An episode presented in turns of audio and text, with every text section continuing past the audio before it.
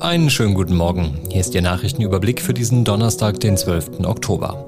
Der FAZ Frühdenker heute mit diesen Themen.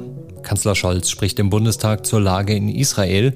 Die NATO-Verteidigungsminister tagen in Brüssel und die Länderchefs beraten zur Migrationspolitik. Zunächst aber ein kurzer Blick auf die Meldungen aus dieser Nacht. Die US-Regierung führt mit Israel und Ägypten Gespräche über die Öffnung des Grenzübergangs Rafah für Zivilisten zur Ausreise aus dem Gazastreifen. Bundeswirtschaftsminister Robert Habeck will im kommenden Jahr die wegen der Energiekrise reaktivierten Kohlekraftwerke vom Netz nehmen und die Reparatur der beschädigten Gaspipeline zwischen Estland und Finnland wird mindestens fünf Monate dauern. Die Redaktion für die schriftliche Ausgabe des Frühdenkers hat Simon Hüsken. Ich bin Tobi Alterhänger. Schön, dass Sie mit dabei sind. Heute spricht der Kanzler im Bundestag zur Lage in Israel. Olaf Scholz gibt eine 15-minütige Regierungserklärung ab. Was er sagen wird, darüber können wir nur mutmaßen, aber der Kanzler hat sich gestern Abend bereits in der ARD zur Situation geäußert. Es ist erstmal ganz furchtbar, wenn wir die Bilder von dem terroristischen Angriff der Hamas auf Israel und seine Bürgerinnen und Bürger sehen, dann ist das etwas, was, glaube ich, fast jedem bei uns tief bedrückt. Und es ist furchtbar zu sehen, wie Menschen getötet worden sind, wie sie erniedrigt worden sind, wie diejenigen, die verschleppt worden sind, auch weiter gedemütigt werden und mit ihrem Leben bedroht sind. Und deshalb finde ich es ganz klar für uns, wir stehen an der Seite Israel. Wir werden das Land unterstützen und es hat jedes Recht, sich zu verteidigen. Die Ampel plant einen gemeinsamen Antrag zusammen mit der Union zur Unterstützung Israels. Und da steht unter anderem drin, dass Deutschland Israel volle Solidarität und jedwede Unterstützung gewährt. Dass die Sicherheit Israels deutsche Staatsräson ist, diesen Satz von Angela Merkel hat auch Olaf Scholz nochmal bekräftigt, aber was das politisch konkret bedeutet, das gilt es für die Bundesregierung in den kommenden Tagen und Wochen herauszustellen. Und Teil dieser Debatte ist auch, wie Deutschland zum Beispiel mit anti-israelischen Demonstrationen umgeht, die es ja auch schon gegeben hat. Wir müssen davon ausgehen, dass äh, in den nächsten Tagen und Wochen äh, diese Demonstrationen hier in Deutschland zunehmen werden, auch größer werden. Also diese Anspannung werden wir hier bei uns in Deutschland spüren. Antisemitismus und Israel-Hass ist äh, leider Gottes sehr verbreitet in der muslimischen Community. Muslime müssen ihre Stimme erheben gegenüber äh, Menschen ihrer Glaubensgemeinschaft, die Juden und Israel-Hass verbreiten. Und dagegen darf man nicht schweigen. Das sagt der Islam-Experte Erin Güvercin. Schauen wir noch auf die Evakuierungsflüge. Mit jeweils vier Sonderflügen der Lufthansa sollen heute und morgen Deutsche aus Israel ausgeflogen werden. Das Auswärtige Amt hat darauf hingewiesen, dass ausreisewillige deutsche Staatsangehörige, die sich noch nicht in der Krisenvorsorgeliste registriert haben, dies umgehend tun und auch Verbindungen über Zypern oder die Türkei prüfen sollten. Der Flugverkehr am internationalen Flughafen Ben Gurion ist seit dem Angriff der Hamas deutlich eingeschränkt. Und Bundesaußenministerin Annalena Baerbock hat gestern im Bundestag Auskunft dazu gegeben, wie in den vergangenen Tagen bereits Schulklassen aus dem Land gebracht werden konnten. 17 sind es äh, Stand heute, die sich bei uns gemeldet haben, die wir auf unterschiedlichen Wege zuallererst rausgebracht haben. Und das ging nur auf unterschiedlichen Wege, weil wir keine Direktverbindung hatten. Manche mit Bussen nach Jordanien von dort aus geflogen, andere über Island.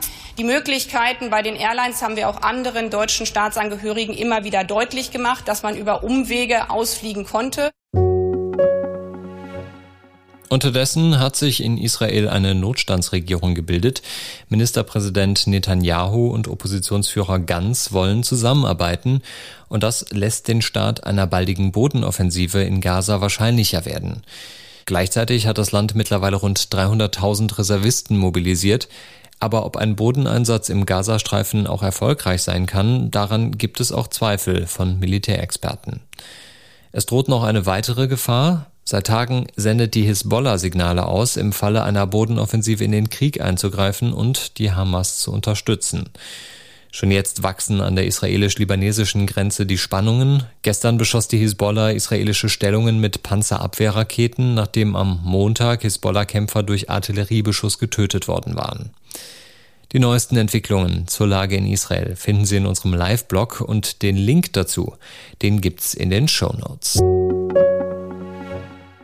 Wenn ein Thema die Schlagzeilen dominiert, dann drohen andere Themen in Vergessenheit zu geraten und so kämpft der ukrainische Präsident Zelensky beim Treffen der NATO-Verteidigungsminister in Brüssel um Aufmerksamkeit für den russischen Angriffskrieg gegen die Ukraine. Schon gestern beim Treffen der Rammstein-Kontaktgruppe hat Zelensky darauf hingewiesen, der Winter steht bevor. Wie wir den nächsten Winter überleben, ist eine der größten Herausforderungen für uns. Wir sind vorbereitet, brauchen jetzt aber Unterstützung. Verschiebt sich der Fokus gerade von der Ukraine nach Israel? Dazu gibt es in Brüssel unterschiedliche Einschätzungen, aber es kursiert bereits der Begriff Ressourcenkonkurrenz. Und heute bei den Beratungen der NATO-Verteidigungsminister wird dann auch der israelische Minister Galant per Video zugeschaltet. Schon vor dem Ausbruch des Kriegs in Nahost war in Kiew die Angst gewachsen, dass die westliche Unterstützung nachlassen könnte. Nicht zuletzt, nachdem die Ukraine-Hilfen ja ein zentraler Punkt im US-Haushaltsstreit waren. Die Finanzierung weiterer Hilfen für Kiew hängt nun auch maßgeblich davon ab, ob der Stillstand beendet werden kann im Repräsentantenhaus nach dem Sturz des republikanischen Speakers Kevin McCarthy und ob es dem Kongress dann auch gelingt, bis Mitte November ein längerfristiges Budget zu verabschieden, das dann auch Mittel für weitere Ukraine-Hilfen enthält. Die Ministerpräsidentinnen und Ministerpräsidenten kommen heute in Frankfurt zusammen zu ihrer MPK, der Ministerpräsidentenkonferenz. Und ein Hauptthema bei dem Treffen ist die Migrationspolitik. Die SPD-geführten Länder fordern in einem Papier eine Gesetzesänderung, wodurch Sachleistungen, wie zum Beispiel Catering in Gemeinschaftsunterkünften ermöglicht werden sollen, Flüchtlinge also kein Bargeld mehr bekämen. Außerdem soll es den Kommunen ermöglicht werden, Flüchtlinge schneller zur Arbeit heranzuziehen. Vom NRW-Ministerpräsidenten Hendrik Wüst, CDU, heißt es dazu allerdings schon, diese Vorschläge seien so wörtlich völlig unzureichend. Deswegen gibt es bisher auch keinen Entwurf auf eine Einigung aus den Ländern. Was es aber gibt, ist ein Kompromissvorschlag der Ampelkoalition, das sogenannte Migrationspaket 2. Und dieses Paket besteht im Wesentlichen aus zwei Teilen. Der Zugang von Migranten zum Arbeitsmarkt soll zwar erleichtert werden, aber, sagt Wirtschaftsminister Habeck, dann ist es natürlich umgekehrt richtig, dass diejenigen, die hier nicht ähm, keinen Bleibetitel bekommen und sich nicht über Arbeit ein Recht verdienen, hier bleiben zu können, auch wieder ausgewiesen werden müssen. Sonst ist es ja Unsinn, von einem Recht zu reden. Das hat natürlich dann auch die Konsequenz, dass das ähm, durchgesetzt werden muss. Und beides zusammengenommen ergibt es natürlich Sinn. Nochmal kurz zurück zur Ministerpräsidentenkonferenz. Neben der Migrationspolitik steht bei den Ministerpräsidenten auch die künftige Finanzierung des Deutschlandtickets auf der Agenda. Streit gibt's vor allem darüber, wer ab dem kommenden Jahr mögliche Mehrkosten trägt. Verkehrsminister Wissing, FDP, lehnt weitere Zusagen des Bundes bisher ab. Und bei dem Treffen soll es auch um die Beschleunigung von Planungsverfahren und die Krankenhausreform gehen. Die CSU hat diese Wahl klar gewonnen, meine sehr verehrten Vier Tage ist die Landtagswahl in Bayern jetzt her und es ist ja wenig überraschend, dass Markus Söder weiter regieren kann. Aber auch der mögliche Koalitionspartner gibt sich selbstbewusst. Großer Dank an die Bürger Bayerns für dieses tolle Wahlergebnis. Das ist uns Auftrag, in den nächsten Jahren noch intensiver sich um die Themen der Bürger zu kümmern. Und kümmern wollen sich die Freien Wähler in Zukunft auch mit einem weiteren Ministerium, eins mehr als bisher. Diesen Vorschlag lehnt die CSU aber bisher ab. Die Partei von Landeschef Hubert Aiwanger hatte bei der Wahl ihr Ergebnis im Vergleich zu 2018 um 4,2 Prozentpunkte steigern können, während die CSU auf der anderen Seite die Wahl zwar gewonnen hat, aber mit 37 Prozent ihr schlechtestes Ergebnis seit 1950 eingefahren hat. Bis Ende Oktober will Markus Söder die neue Regierung stehen haben. Ob das tatsächlich klappt, werden wir beobachten. Und auch in Hessen gibt es nach der Landtagswahl ersten Streit. Auslöser ist ein Foto des künftigen Landtagsabgeordneten Sascha Herr, AfD, das ihn mit einem Mitglied der verbotenen rechtsterroristischen Gruppe Combat 18 zeigen soll. Deswegen gibt es schon eine Aufforderung des Parteivorstands an Herr, sein Mandat nicht anzutreten, aber Herr lehnt das ab und behauptet, den Rechtsterroristen auf dem Foto nicht zu kennen. Es ist allerdings nicht das einzige Bild. Fotos aus den Jahren 2016 und 2017 zeigen den AfD-Politiker auf zwei Rechtsrockkonzerten.